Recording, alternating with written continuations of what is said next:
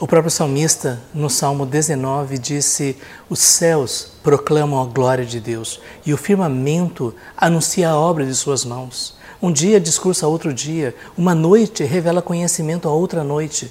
Não há som nem há palavras, mas por todo lugar se faz ouvir a sua voz. Na criação nós ouvimos a voz de Deus. Nós descobrimos que este mundo tem um propósito. Nós descobrimos que nós temos um propósito.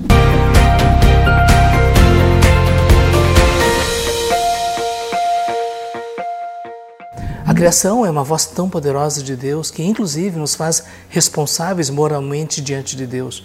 O apóstolo Paulo disse em Romanos capítulo 1: A ira de Deus se revela do céu contra toda impiedade e perversão dos homens que detêm a verdade pela injustiça. Porque o que de Deus se pode conhecer é manifesto entre eles, porque Deus lhes manifestou. Tais coisas revelam a glória de Deus. E é por isso que nós somos responsáveis, porque nós sabemos que existe um Criador, nós sabemos que Ele é sábio, que Ele é eterno, que Ele é poderoso e que Ele nos criou com um propósito. O propósito de encontrar nele perfeita alegria, o propósito de sermos gratos e sermos verdadeiros adoradores. E quando nós nos afastamos desse propósito, nós experimentamos as consequências de uma vida distante de Deus. Sabe, quando nós olhamos o mundo na perspectiva dos olhos de Cristo, quando nós temos essa cosmovisão cristã em relação à natureza e à criação, isso define quem nós somos, define o que nós pensamos, define nossas escolhas, nossas decisões, nossas prioridades.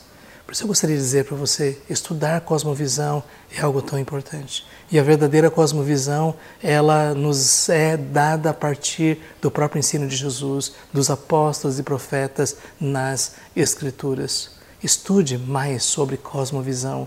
Vamos pensar mais sobre essa realidade, porque isso vai nos ajudar a olhar para a nossa vida de uma forma diferente, a perceber que há um sentido, que há um propósito, que há uma missão, que há uma vocação e que nós podemos experimentar a vontade de Deus, que é boa, perfeita e agradável.